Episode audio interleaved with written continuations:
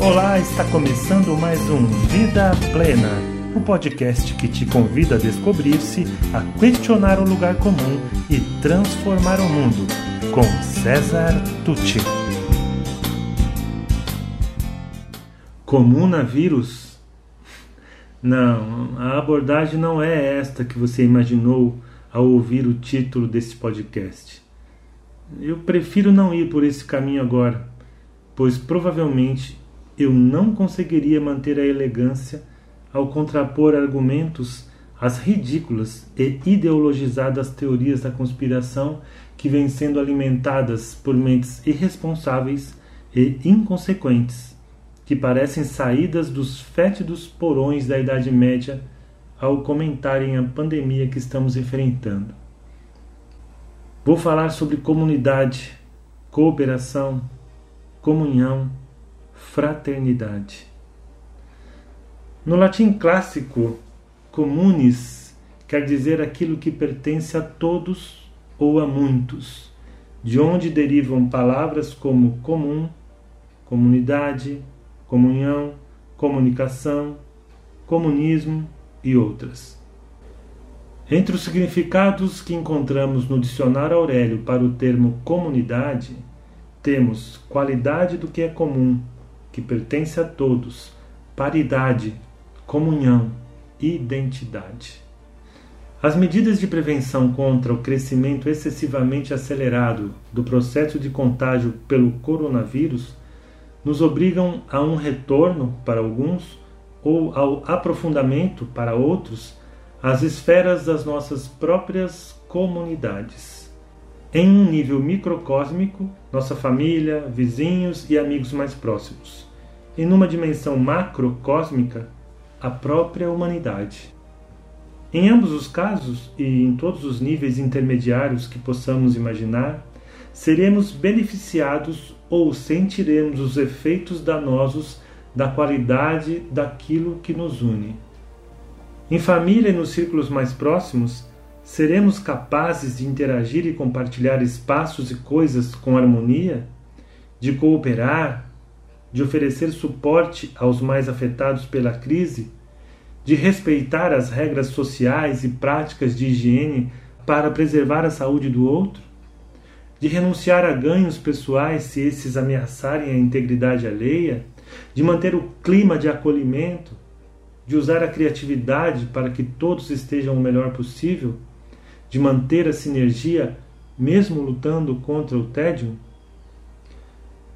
Como humanidade, habitantes do planeta Terra, agora combatendo um inimigo externo voraz e invisível contra o qual ainda não temos armas eficazes, o que teoricamente deveria nos manter unidos, estaremos mesmo unidos? Abriremos mão de conceitos separatistas, do preconceito, do horror ao estrangeiro, do ódio ao diferente, da ganância, da defesa de interesses egoístas, das quimeras comerciais pelo bem de todos? Numa como noutra comunidade, é o que existe entre nós, é a qualidade daquilo que nos liga que determinará o sucesso ou o fracasso de nossos esforços. A propósito, é pertinente lembrar da pesquisadora Jane Jacobs, que na década de 1960 já se perguntava por que algumas cidades americanas eram vibrantes, pulsavam e se desenvolviam, enquanto outras, mesmo sob condições análogas, definhavam a olhos vistos?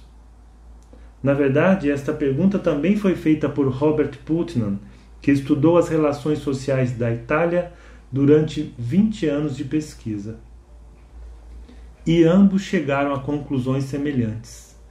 A diferença estava no capital social daquelas cidades, não exatamente no conjunto de indivíduos existente, mas no que havia entre eles, no que havia entre esses indivíduos.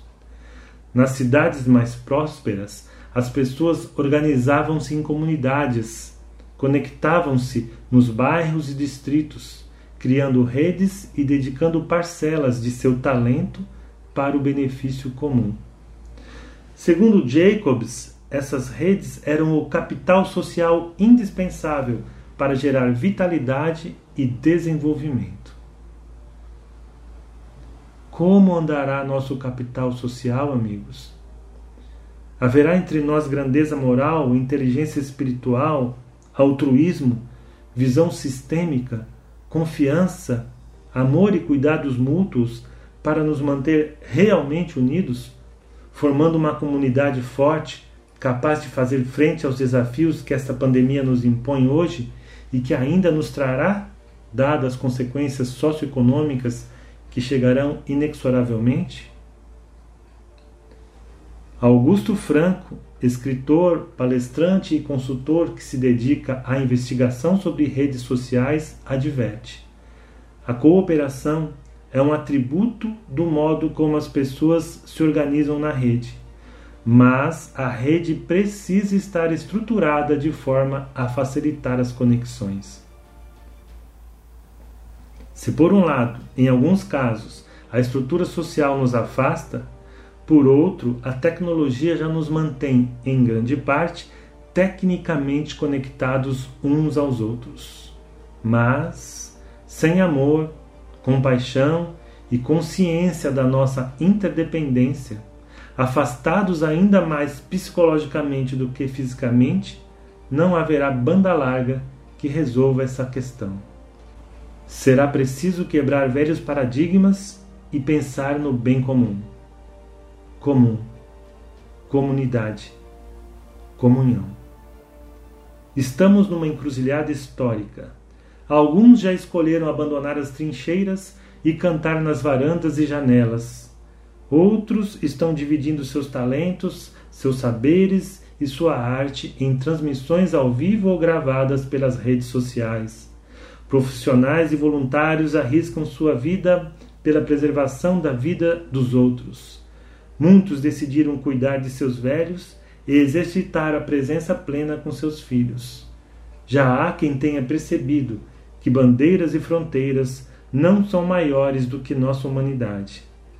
Como tenho dito, aos poucos vamos nos dando conta de que se um de nós está mal, ninguém está de fato seguro. Pelo menos assim espero.